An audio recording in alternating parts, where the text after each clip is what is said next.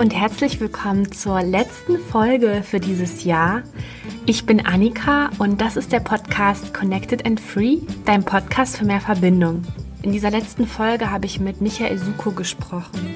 Er ist Agrarwissenschaftler, Moorökologe, Politiker, Naturschützer, hat eine Stiftung gegründet, Preise und Auszeichnungen bekommen und er erzählt in dieser Folge aus seinem Leben. Insbesondere geht es um das Ende der DDR und wie Michael Suko es geschafft hat, gemeinsam mit seinen Naturschutzmitstreiterinnen große Flächen in der ehemaligen DDR als Naturschutzgebiete zu sichern. Er hat auch über Bildung gesprochen, über internationale Zusammenarbeit und warum beides so wichtig ist, um, wie er sagt, eine enkeltaugliche Zukunft zu gestalten. Ich finde, diese Folge passt super zum Ende des Jahres, weil sie auch so ein Rückblick ist. So wie vielleicht du auch darüber nachdenkst, wie dieses letzte Jahr für dich verlaufen ist. So schaut Michael Soko auch zurück auf die Dinge, die er bisher so erlebt hat in seinem Leben. Und es war sehr spannend für mich, dazu zu hören. Deswegen wünsche ich dir jetzt auch ganz viel Spaß beim Zuhören.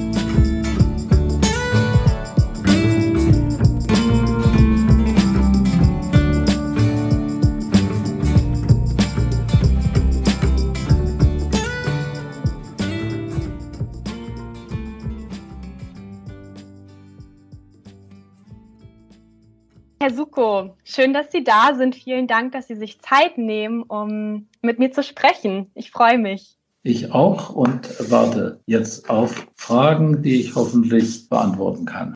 Wollen wir vielleicht so einsteigen, dass Sie ein paar Worte über sich erzählen, was Sie beschäftigt, beruflich oder privat, was so Ihre Themen im Leben sind?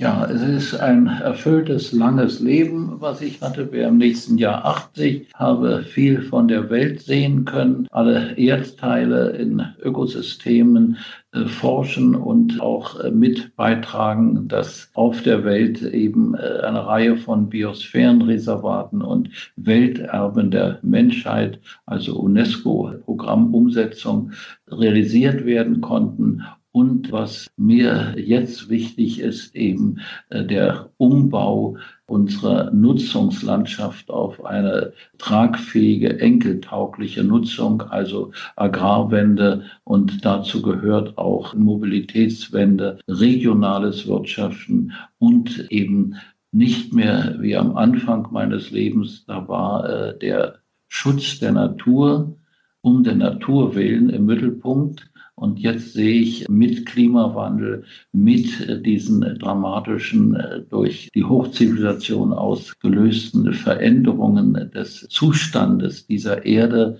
es geht mir jetzt letztendlich noch, schaffen wir es als Menschheit, als Zivilisation, einen Platz zu behalten, dazu gehören in diesem ökologisch gebauten Haus Erde? Oder äh, sind wir oder waren wir ein interglazialer Irrtum, weil wir als vernunftbegabtes einziges Wesen nicht in der Lage zu begreifen, dass wir Teil sein müssen und nicht Beherrscher, Sieger, die Natur praktisch nach unserem Willen zu äh, formieren. Das, glaube ich, äh, gerade auch Corona zeigt uns, die Natur steht über uns und wir haben eben uns so zu verhalten, dass wir die Funktionstüchtigkeit dieses äh, Ökosystems Erde im Prinzip erhalten, um unserer Willen.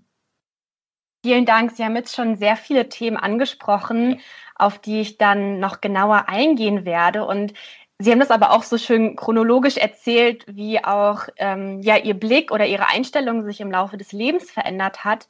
Und ich würde gern einsteigen mit einer Frage nach dem Jahr 1990, wo Sie ja als stellvertretender Minister für Natur, Umweltschutz und Wasserwirtschaft in der DDR tätig waren da haben sie sich dafür eingesetzt, dass der Ministerrat das Nationalparkprogramm beschlossen hat in seiner allerletzten Zusammenkunft. Ja, ja mich würde interessieren, wie das damals alles passiert ist. Also können Sie uns zurücknehmen zu diesem Zeitpunkt? Ja, ähm, ja. Wie war die Stimmung, wie war die Atmosphäre und wussten Sie schon, wie bedeutend diese Entscheidung sein würde?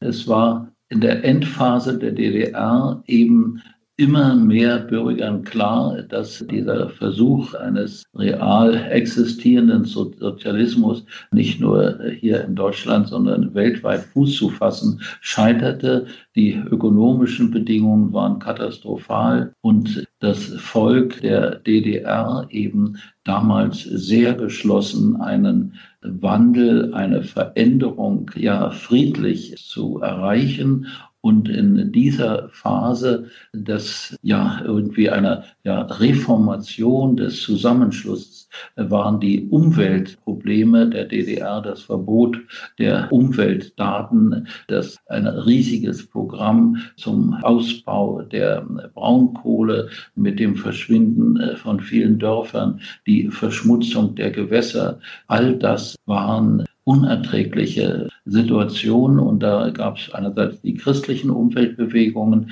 die doch in stärkerem Maße von Westdeutschland unterstützt waren. Da gab es bestimmte Möglichkeiten, Verbindungen. Und dann gab es den Kulturbund, eine ja, geduldete Organisation. Ähm, ja, wir wurden kontrolliert, aber es war eine Massenorganisation, viele intellektuelle Lehrer, Ärzte, Apotheker, also äh, große ja, Teile der Bevölkerung, äh, die nicht als Parteigenossen äh, da äh, reglementiert wurden, sondern die den Naturerhalt im Mittelpunkt sahen. Die haben wir un, um uns geschart und ich war dort Vorsitzender im äh, Zurück Frankfurt oder dieser Gesellschaft für Natur und Umwelt und dann später war ich eben auch im Zentralvorstand und wir waren erstaunlich weit im Denken. Alle wichtigen Dinge haben wir im Wald besprochen, wo dann eben die Stasi nicht zuhören konnte. Und da haben wir viel vorgedacht. Und ich war in dieser Endphase DDR als Entwicklungshelfer in Äthiopien. Dort waren riesige Hungersnöte, es starben Millionen Menschen und die DDR hatte dort die Landwirtschaft aufzubauen und ich war dort als Bodenkundler.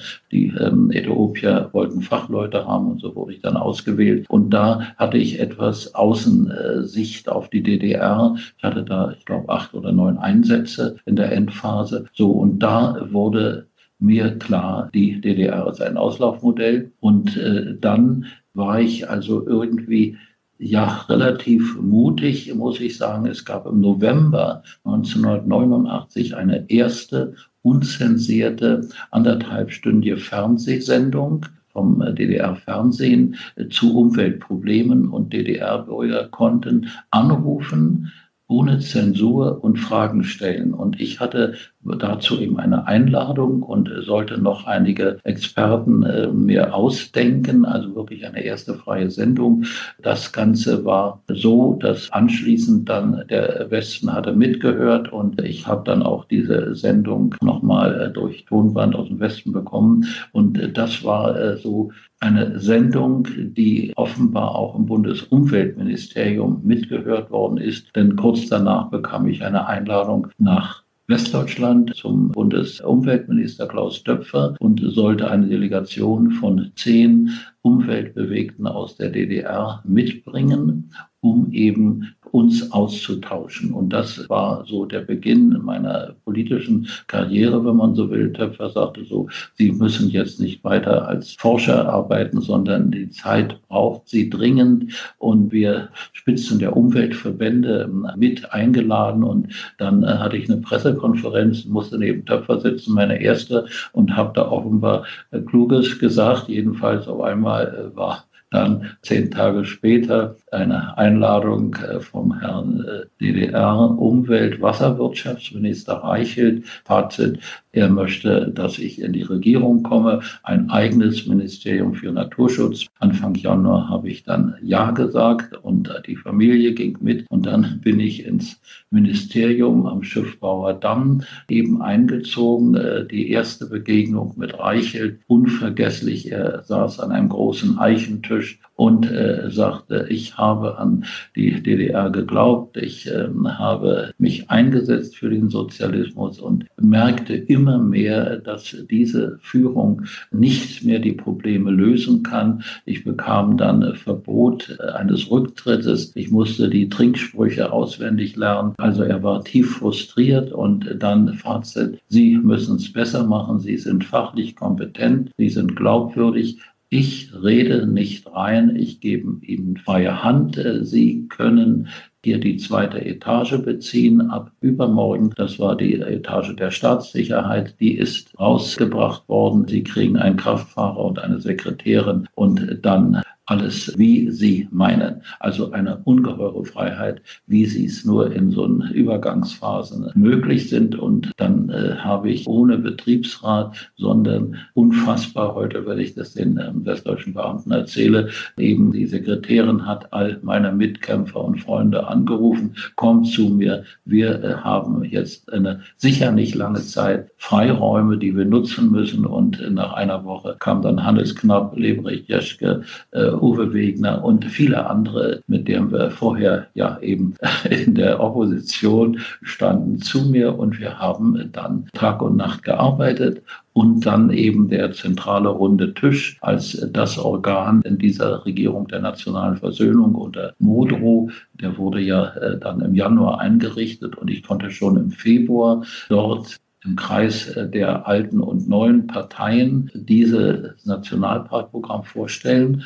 und äh, es gab keinen Widerstand. Also der Inhalt war, die DDR hatte mit äh, ihrer Führung ja große Gebiete praktisch für als Staatsjachtgebiete gesichert, die nicht zu betreten waren. Und dann gab es die riesigen Grenzsicherungsräume entlang der innerdeutschen Grenze, entlang der Küste. Und äh, dann gab es die überdimensionierte äh, Zahl von Truppenübungsplätzen, Sowjetarmee und äh, DDR-Armee. Und diese ganzen Flächen standen frei es gab erste Spekulierende natürlich, die dort westliche Investoren reinholen wollten. Andererseits das Volk wollte diese privilegierten oder ausgegrenzten Gebiete selber erleben und deshalb war dieses Programm Großschutzgebiete aus diesen nicht mehr benötigten Räumen zu schaffen hatte keinerlei Widerstand und äh, da war es eben möglich, so etwa zehn Prozent oder fast 11 Prozent der DDR-Fläche in sogenannte Großschutzgebiete, diesen Namen haben wir damals erfunden, zu bringen. Und in der letzten Sitzung,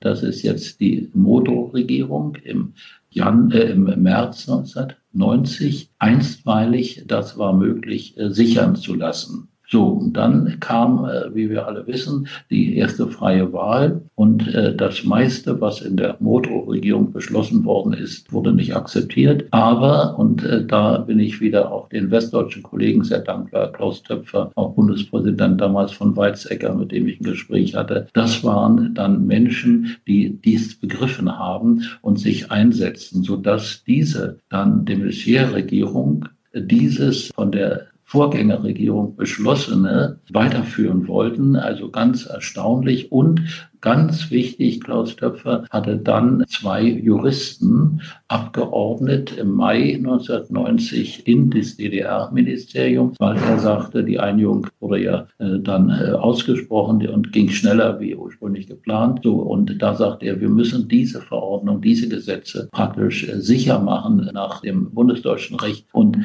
da gab es eben einen, und den muss ich, will ich, darf ich, kann ich erwähnen, das war Müller-Helmbrecht, der äh, dort als Jurist Journalist äh, zu uns kam und der sagte, was ihr wollt, ist eigentlich unmöglich. Wir brauchen, weiß ich, fünf Jahre, wie man einen Nationalpark gründen kann und eine riesige Bürokratie. Aber in dieser Zeit und mit euch zusammen muss es uns gelingen. Und er hat äh, sein Bestes gegeben. Und ich äh, muss und darf heute auch im Nachhinein sagen, es gab Widerstände auf westdeutscher Seite. Das Bundesverkehrsministerium, das Bundesverteidigungsministerium und das Bundes Agrarministerium hatten Bedenken, diese zehn Prozent der DDR in Großschutzgebiete zu führen, weil bestimmte Gruppen natürlich meinten, damit äh, sei die Entwicklung gebremst. Äh, naja, die üblichen Argumente. So, das war eben ganz entscheidend in dieser Phase der letzten Monate der DDR, dass Müller-Helmbrecht es schaffte, trotz mancher Widerstände wenigstens die Hälfte davon, mehr haben wir nicht geschafft, aufzunehmen und äh, dann in dieser bekannten letzten Sitzung des Ministerrats der letzten DDR als letzten Tagesordnung in letzter Minute durchzubringen. Und äh, das waren dann 4,5 Prozent der DDR-Fläche. Da war es möglich, die Verordnung zu schaffen. Aber, und äh, da bin ich eben dankbar den neuen Regierungen im Osten, äh, den neuen Bundesländern, dass das noch damals nicht geschaffte weiter geführt wurde. Alle Länder Mecklenburg äh, bis Sachsen haben die damals einstweilig äh, gesicherten Gebiete dann äh, in den nächsten Jahren. Und es ist noch einiges dazugekommen, dass wir heute im Osten Deutschlands vorbildhaft für die Altbundesländer ein System von Großschutzgebieten schaffen konnten, das etwa ja, wie kann ich sagen, so die Kernstücke der großen Landschaften sichert, als eben äh, ja, Nationalparke, als äh, Biosphärenreservate UNESCO zertifiziert und äh, eben als Naturparke neuer Prägung mit kleinen staatlichen Leitungen, mit ähm, einem äh, in der Regel den Landesregierung unterstellten Behörde, also etwas, was es so in Westdeutschland nur ansatzweise gab. Und es wurden dann das ist ein Stück äh, eben der positiven Geschichte der Wiedervereinigung in vielen, vielen ja, gemeinsamen Beratungen. Wir kamen in westdeutsche Räume, wo Aktivisten, äh, Leute vor Ort äh, Schutzgebiete im Kopf hatten, konnten beraten. Sie kamen zu uns und berührten also eine echte Zusammenarbeit. Also all das war in dieser Zeit möglich. Und vielleicht noch eine Sache, die fast untergegangen ist, die aber genauso wichtig ist. Ich war, hatte dann gesagt, ich will nicht jetzt Stellvertreter für Naturschutz der DDR sein und das wahrnehmen, sondern ich möchte, ich fühle mich äh, für die gesamte Landnutzung für äh, das Land verantwortlich und da ist vieles zu verändern und nannte dann mich als Stellvertreter für den äh, Ressourcenschutz, also Naturressourcen, Wald, Wasser, Boden und gleichzeitig für Landnutzungsplanung. Das gab es in der DDR nicht. Und da konnte neben dem Nationalparkprogramm, was jetzt nun viel geehrt und gewürdigt wurde, gerade nach 30 Jahren, aber da wurden damals im Februar also noch in der Motorregierung, Beschlüsse durch den Ministerrat beschafft, die heute unglaubwürdig, atemberaubend erscheinen. Es wurden alle agrochemischen Zentren bezirksgeleitet in jedem Bezirk praktisch abgewickelt, weil diese agrochemischen Zentren eben die Umweltgifte, die Dünger zum Teil mit Flugzeugstaffeln auf die Landschaft übersiedelten und die Gewässer verdorben haben. Damit wurden Tausende von Arbeitsplätzen getilgt. Das ist erreicht worden. Wir wollten in dieser Euphorie eine ökologische Republik aufbauen und hatten viele Mitstreiter auch im Westen. Deshalb Verbot der agrochemischen Zentren. Und genauso die großen volkseigenen bezirksgeleiteten Meliorationskombinate, die die Landschaft zu homogenisieren hatten, die Industrie, die Agrarindustrie vorzubereiten, die Beseitigung der kleinen Gewässer, der Hecken, die Flurbereinigungen, so all das und auch diese Betriebe, die in jedem Bezirk 2.000, 3.000 Mitarbeiter hatten, riesige Brigaden mit viel äh, Technik wurden genauso geschlossen, weil wir sagten, wir wollen eine gesunde Landschaft und dass diese Homogenisierung, diese Zerstörung der Lebensfülle darf nicht weitergehen. Und als drittes wurden die großen industriellen Mastbetriebe, das will heute kaum noch jemand hören, aber äh, wir hatten etwa 50 Großbetriebe in den Bezirken, äh, denn die größte Schweinemastanlage Europas. Und die alle wurden auch in dieser Zeit geschlossen. Und dann äh, war ich mit Kurt Biedenkopf, der damals in den Umweltbewegungen eine Rolle spielt, in einer großen Konferenz in wo war das in Leipzig, ja, und da äh, sagt er, wir saßen im Podium, Herr Sukow, freuen Sie sich nicht so früh. Äh, dass das von Ihnen oder durch Sie und Ihre Gruppe erreicht worden ist, ist etwas, was in bestimmten Gruppen im Westen natürlich gewollt ist, denn ihr wart eine Konkurrenz. Ihr erzeugtet billiger zu Dumpingpreisen Fleisch und deshalb war das folgerichtig, dass die großen Konzerne voll mitgingen, das alles zu schließen. Und ich dachte, das wäre ein Erfolg. Und äh, Wiegenkopf sagte, waren Sie schon im Westen, waren Sie mal in Höxter oder äh, Papenburg, um das zu sehen? Ich sagte nein. Und da sagte er, schauen Sie sich das an. Ihr Erfolg führt dazu, dass es hier noch äh, effizienter, noch effektiver weitergeht. Und das erlebte ich nachher bei meinen Reisen.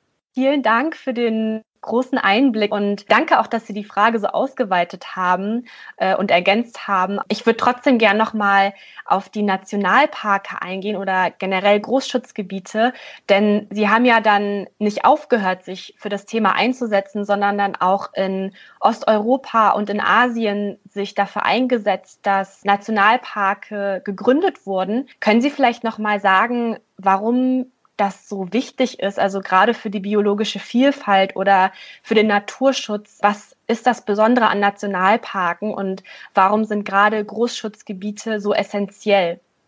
Gut, ist auch eine wichtige Frage. Als ähm, DDR oder in der DDR gab es keine Nationalparke. Es gab mehrere Ansätze von umweltbewegten Kurt Kretschmann, Reimer Gilsenbach in den 50er, Anfang 60er Jahren Nationalparke zu schaffen. Das waren Vorgänge, die an die Volkskammer, an den Volkskammerpräsidenten gerichtet worden sind. Bürgerinitiativen, würde man heute sagen. Ich habe die alle gesammelt und äh, archiviert und äh, da wollten wir einen Müritz-Nationalpark, das Elbsandsteingebirge. Äh, ich war da etwas etwas mit als äh, junger Mensch involviert und äh, das wurde alles abgelehnt vom Politbüro, weil die Idee Nationalparke ja bekanntlich in den USA geboren wurde und äh, damit aus dem Kapitalismus kam und der Sozialismus braucht sowas nicht und deshalb gab ja diese DDR-Nationalparke gab es nicht. Und wir haben aber dann in Geheimberatungen im Wald, wie ich anfangs sagte.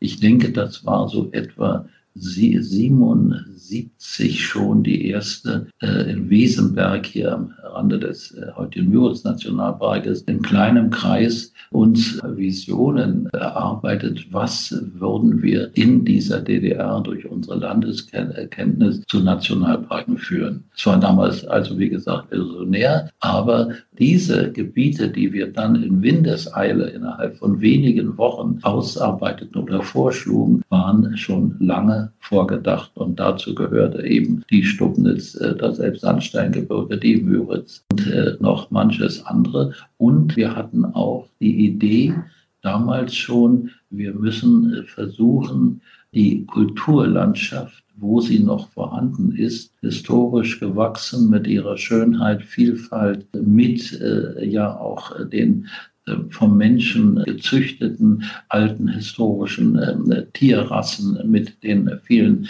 Gartenkräutern, das alles muss eben auch wenigstens in Ausschnitten gesichert werden, weil diese Intensivierung der Agrarindustrie in der DDR ja eben ganz stark forciert wurde. Und das alles haben wir damals vorgedacht und hatten dann, als wir dann an die Macht kamen, in Anführungsstrichen, eben sehr schnell Freunde, Weggefährten das ganze Programm äh, erarbeiten können. Und dann in Westdeutschland, das war für uns so ganz besonders beeindruckend, diese Offenheit. Westdeutschland hatte keine Biosphärenreservate. Es war irgendwie etwas Neues. Und ich hatte Klaus Töpfer eben äh, gesagt, es geht nicht bloß Natur Natur sein lassen, einzelne Räume nicht durch den Menschen reglementieren äh, zu lassen, sondern es geht auch um äh, ja, das äh, Kulturerbe einer äh, harmonischen Kulturlandschaft. Ein Jahr nach der Wiedervereinigung gab es dann schon ein Biosphärenreservat Rhön wo das in der DDR noch verabschiedete thüringische Teil der Rhön reinkamen, dann die hessische Rhön und die bayerische Rhön. Und dann waren wir beseelt. Die Rhöner sagten nicht ein hessisches Biosphärenreservat und ein bayerisches, sondern eben ein deutsches Biosphärenreservat Rhön. Und das ist dann schon nach gut einem Jahr nach der Wiedervereinigung von der UNESCO zertifiziert, akzeptiert. Die Nominierung war erfolgreich. Und ich könnte da noch viele Beispiele sagen. Also das schwappte über, was wir in der DDR damals in dieser Wahnsinnsperiode schufen, also ähm, Baden-Württemberg, eben äh, die Schwäbische Alb, im Bliesgau, im, im Saarland ein Biosphere Reserve, dann eben das äh, Elbtal. Da haben Schleswig-Holstein, Niedersachsen, Brandenburg, Mecklenburg, Sachsen-Anhalt, alle sich zu einem Biosphere Reserve äh, UNESCO zertifiziert. Elbtal, nur Sachsen hatte sich ausgeschlossen. Und jetzt komme ich zum Aktuellen. Wir hatten gerade 30 Jahre Nationalparkprogramm Sachsen, ein grüner Umwelt-, Agrar-, Klima-, Verbraucherschutzminister. Und was erklärt er? So, ich möchte in Sachsen das Biosphärenreservat Elbe, dieses Erfolgsmodell auch haben. Die Grenze kann nicht in Sachsen-Anhalt enden, sondern das Elbtal, das Sächsische dazu. Also das sind alles Dinge, die äh, ja mein Herz äh, doch erfreuten. Es ist schön zu sehen, wie auch die Ideen weitergetragen werden und dass sich auch zeigt, dass es Sinn macht, diese Schritte auch zu gehen. Sie wurden ja auch ausgezeichnet mehrfach für ihre Arbeit, unter anderem mit dem Right Livelihood Award, also dem sogenannten alternativen Nobelpreis. Und wenn ich das richtig verstanden habe, haben Sie dann mit dem Preisgeld die Michael Suko Stiftung zum Schutz der Natur ins Leben gerufen. Und mich interessiert, wie diese Idee entstanden ist, eine Stiftung zu gründen und was damals Ihre Ziele waren, was Ihre Vision war und wie Sie die Stiftung heute sehen, ob schon einige Ziele erreicht wurden oder was sich auch verändert hat. Das ist gut, dass Sie das jetzt noch anschließen, denn mit der Schaffung dieser Stiftung war es möglich, ganz weit in die Welt zu gehen um eben diesen Ansatz Man and Biosphere, Biosphärenreservate, Modellregionen und Nationalparke zu schaffen. Wenn ich jetzt an die Zeit der Wende denke, als die Wiedervereinigung war am 3. Äh, Oktober, äh, da wurde ich neulich von Joyce gefragt, was habe ich da gemacht, wo war ich? Und da sagte ich, wenn ich die Wahrheit sagen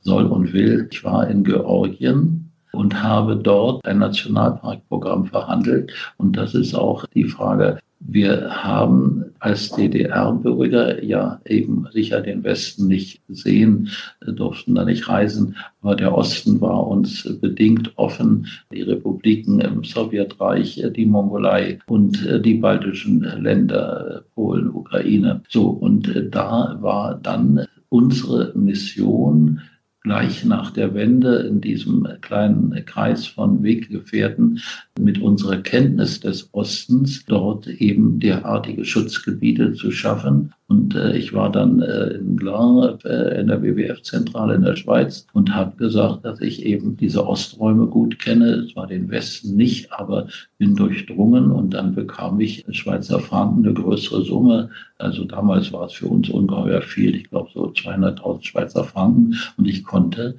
damit ein erstes Nationalparkprogramm in Georgien initiieren. Bin dann jede freie Minute nach Georgien, hatte mit dem Regierungspräsidenten zu verhandeln, später auch mit Shevardnadze und wir haben dort, ich glaube, acht Nationalparke schaffen können. Danach war ein großes Programm in Aserbaidschan, wo wir, ich glaube, zwölf äh, Nationalparkregionen schaffen konnten. Heute mit zum Teil ersten Biosphärenreservaten umgeben, äh, dann nach nach Turkmenistan, nach Tadschikistan und auch in die Mongolei, dann äh, im großen Sowjet- oder russischen Reich. In der Jelzin-Phase haben wir auch wieder mit Sponsorenmitteln vom Stifterverband der deutschen Wissenschaften ein Programm Welterbe der Menschheit. Da hatten wir eben Vorteile und das erste, was äh, ich da begründen konnte oder mitbegründen konnte, war eben Kamtschatka, die Vulkanlandschaften mit den kleinen Ethnien, diesen paläoasiatischen Gruppen, die damals nicht nach Nordamerika über die Beringstraße wanderten. Diese Leute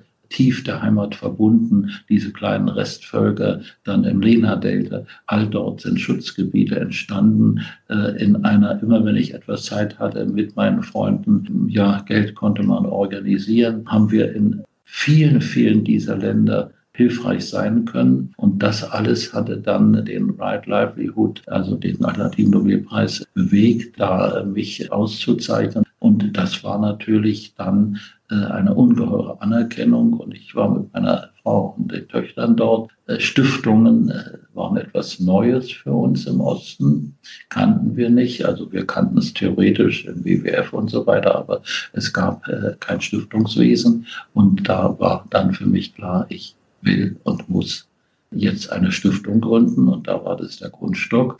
Gut, es war wie ein Schneeball, viel Zuspruch, Netzwerke. Wir konnten diese Ideen, die uns hier damals in der Wendezeit durchdrungen haben, eben in diese Transformationsländer des Ostens bringen. Und heute aber sind wir wirklich in all diesen Ländern unterwegs, im Iran, in Myanmar, in Ägypten, in äh, Schwerpunktland, wo ich persönlich sehr stark verbunden bin. Das ist eben mit Äthiopien in Ostafrika. 26 Missionen hatte ich aber nie als Tourist bisher, sondern immer ja anfangs als DDR-Spezialist, Bodenkundler und dann später um Großschutzgebiete, Welterbe, Nationalparke, vor allen Dingen aber Biosphärenreservate zu schaffen.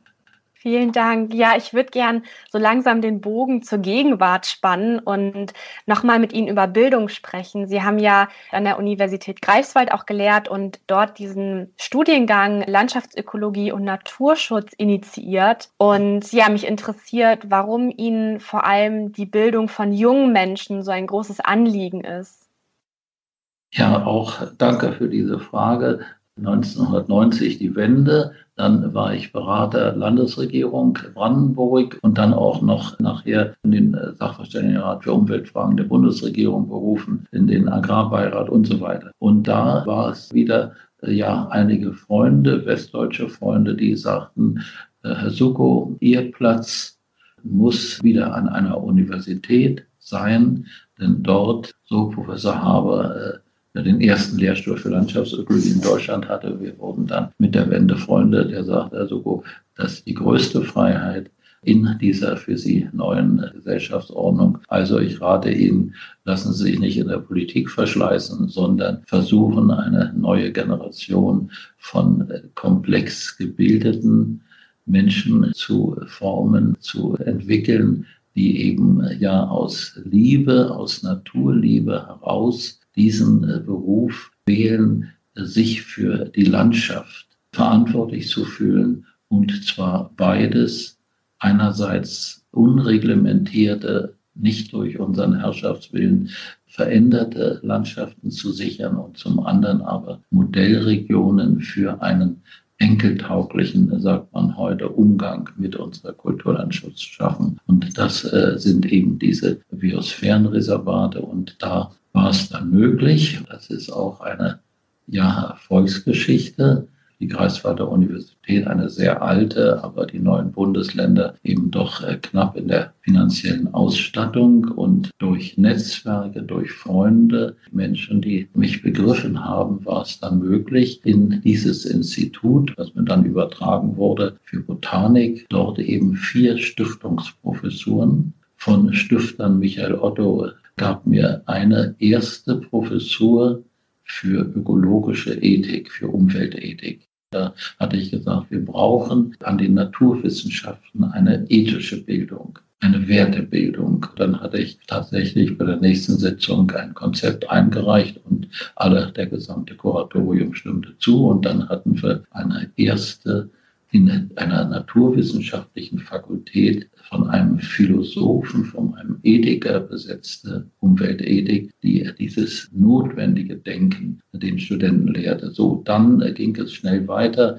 Dann Biodiversität, ein neues Wort entstand damals nach der Rio-Konferenz. So, und dann äh, konnte ich noch eine zweite durch Otto mit promotet, Biodiversitätsprofessur schaffen. Dann äh, durch, das war mir ganz, ganz wichtig, durch die Deutsche Bundesumweltstiftung, die größte europäische Umweltstiftung, in der ich lange erst als Jury und später auch als Kurator äh, zehn Jahre wirkte.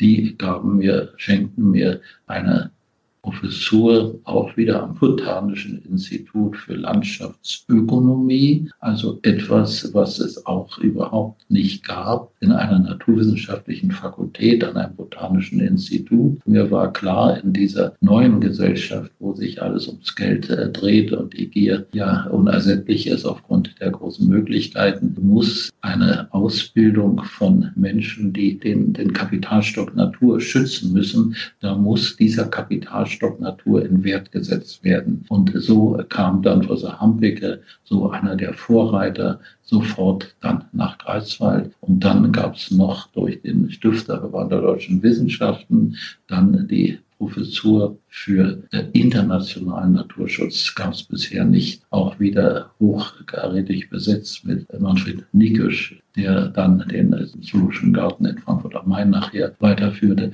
So, und dieses gab dann die Grundlage, nicht mehr ein klassisches Biologiestudium hier vorzuhalten, sondern eben einen neuen Studiengang, eine Neuorientierung. Des Instituts, dann Institut für Botanik und Landschaftsökologie und der Studiengang Landschaftsökologie und Naturschutz und dann in der Endphase dann noch zu einem internationalen Studiengang in Englisch geführt. Und das war damals für Deutschland ohne Beispiel. Inzwischen gibt es jetzt an mehreren Universitäten, Hochschulen diese Fächer Biodiversität oder eben internationaler Naturschutz oder auch Landschaftsökonomie. Damit ist die Frage, Stiftungen, ja, selbst durch Stiftungen mich entfalten können und dann eben was der Gesellschaft zurückgeben wollen, was man durch die Gesellschaft erfahren hat.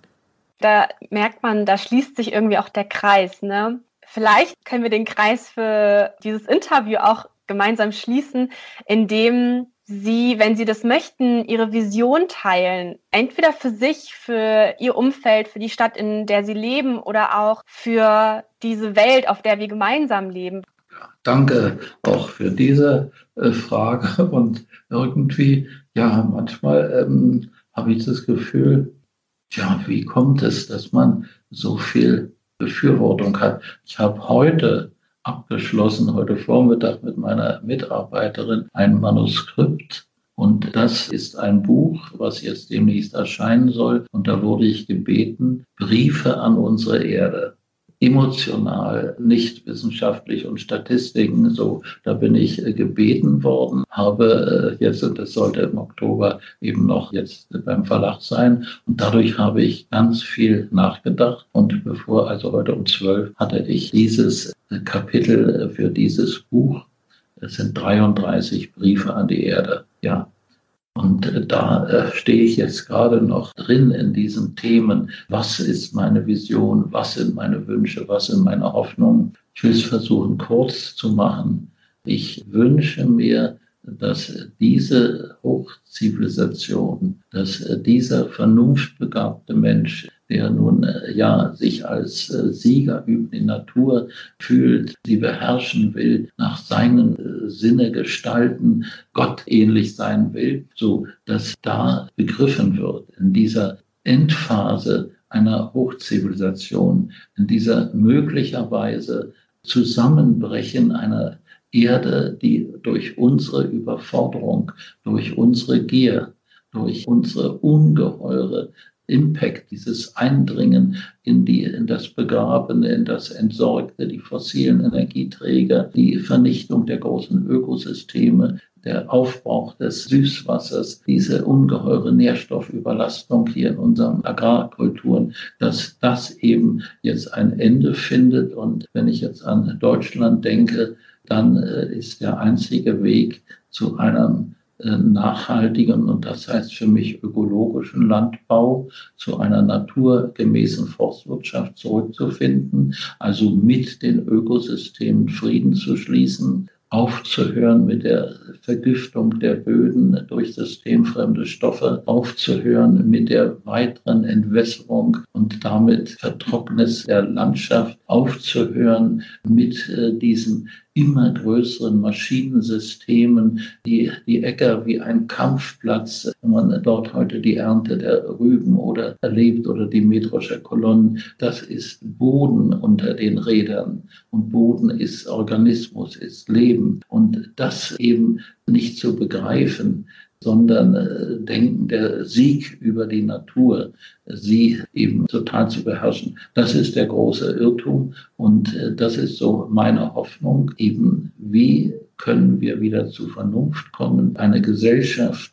die unentwegt wachsen will, wachsen muss in einer begrenzten äh, Ökosystem Erde, das ist eine alte schon Erkenntnis, kann nicht gut gehen. Und da ist meine Vision eben ökologische Landbau, naturgemäße Forstwirtschaft, auf den Äckern eben keine Überernährung. Damit dem Bauern, dem Landwirt, der unter seinem Acker ein trinkfähiges Grundwasser erzeugt, der verdient einen Preis, der verdient Subventionierung. Er tut etwas für das Gemeinwohl. Aber den Großagrarier zu subventionieren, unter dessen Acker das Grundwasser verdorben ist, die Lebensvielfalt, die Biodiversität vernichtet ist, wo keine Feldlerche mehr ist, wo kein Mohn oder Kornblume blühen kann. Das sind für mich Dinge, die nicht zukunftsfähig sind. Und deshalb jetzt der Kampf der Stiftung in Deutschland für eine Ökologisierung unserer Landnutzung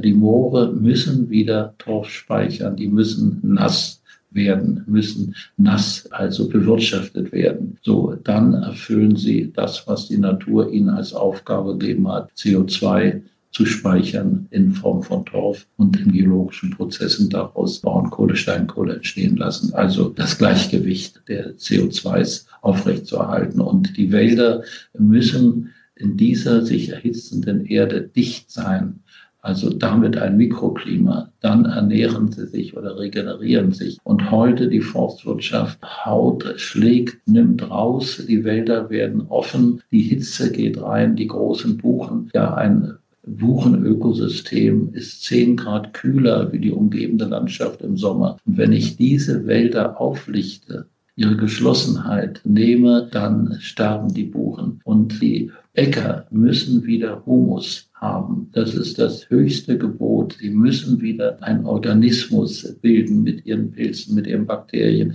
und damit eine natürliche Fruchtbarkeit haben. Die Gewässer müssen äh, sauber sein, das Grundwasser. So, das sind die Forderungen, die die Gesellschaft äh, braucht. Deshalb ein Plädoyer, gesunde Landschaften, gesunde Böden, gesunde Nahrung, gesunde Menschen und mit Gesundheit auch wieder Freude. Das ist so, was ich mir vorstelle.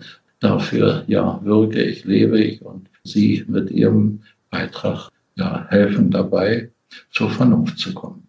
Herzlichen Dank erstmal für das Gespräch. Sie haben mich sehr inspiriert und danke auch für ihr ganzes Wirken, also für alles, was sie getan haben, für ihre Beiträge, dafür, dass wir hier auf der Erde gemeinsam gut leben können. Und danke auch für all ihre Ideen. Ich freue mich auf das Buch, auf die Briefe und äh, ja, bin sehr gespannt auf alles, was sie noch zu geben haben und bin gleichzeitig sehr dankbar für alles, was sie schon gegeben haben. Dann fällt mir schnell noch ein, also ich war so vor vier, fünf äh, Jahren ziemlich resigniert war, erlebte eben gerade auch durch die Projekte in aller Welt eben den Niedergang und auch wir, die Reichen, unsere Hochzeit ist schuld an dem Zustand der Erde.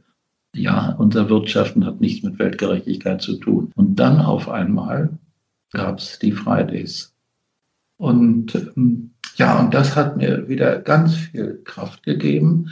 Und da spürte ich völlig unerwartet, nicht geplant, von keiner Prognoseinstitution wissenschaftlich vorausgesehen. Auf einmal waren junge Menschen unverdorben, noch nicht von äh, Karrieredenken und Ehrgeiz und äh, so weiter geplagt. Da waren einige von den Fridays bei mir hier. Ich war dann in Dortmund bei den großen Kundgebungen, durfte dort meine Gedanken äußern. Und ähm, ja, das alles hat mir wieder gezeigt, es gibt Wunder, die auf einmal äh, viele Menschen mitreißen. Und, äh, und jetzt ist es wichtig, dass diese Bewegung nicht zerstört wird, denn die Gegenkräfte sind da.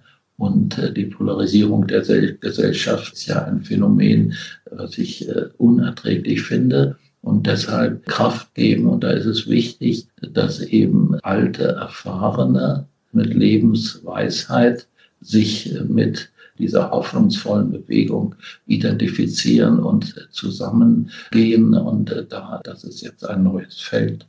Ja, was möge gut werden. Ja, das ist auch eine schöne Vision, finde ich. Also schön, dass das in dem Zusammenhang auch noch aufkommt. Vielen Dank.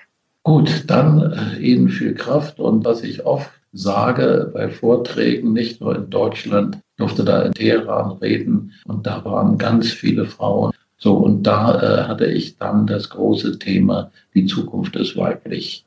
Und davon bin ich überzeugt, wenn Frauen mehr in Regierungen, mehr in all den Institutionen eine Rolle spielen, dass dann meine Ängste und Sorgen geringer sind.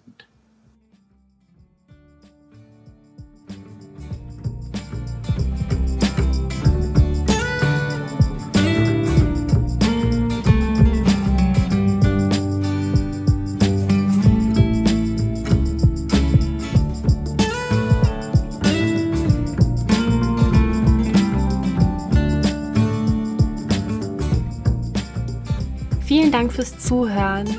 Ich hoffe, dass es Spaß gemacht hat, diese Folge anzuhören und Michael Suko dabei zu lauschen, wie er über wichtige Themen gesprochen hat, die ja uns alle angehen im Endeffekt. Ich habe auf jeden Fall für mich mitgenommen, dass es sich lohnt, für Dinge zu kämpfen und dafür einzustehen, wenn mir etwas wichtig ist und meinen Werten treu zu bleiben.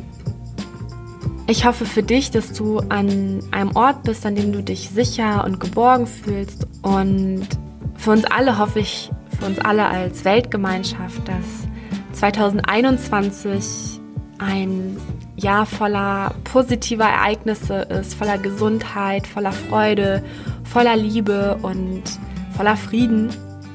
Damit verabschiede ich mich für dieses Jahr und freue mich, wenn du im nächsten Jahr weiter dabei bist. Hier beim Podcast Connected and Free. Lass es dir gut gehen, deine Annika.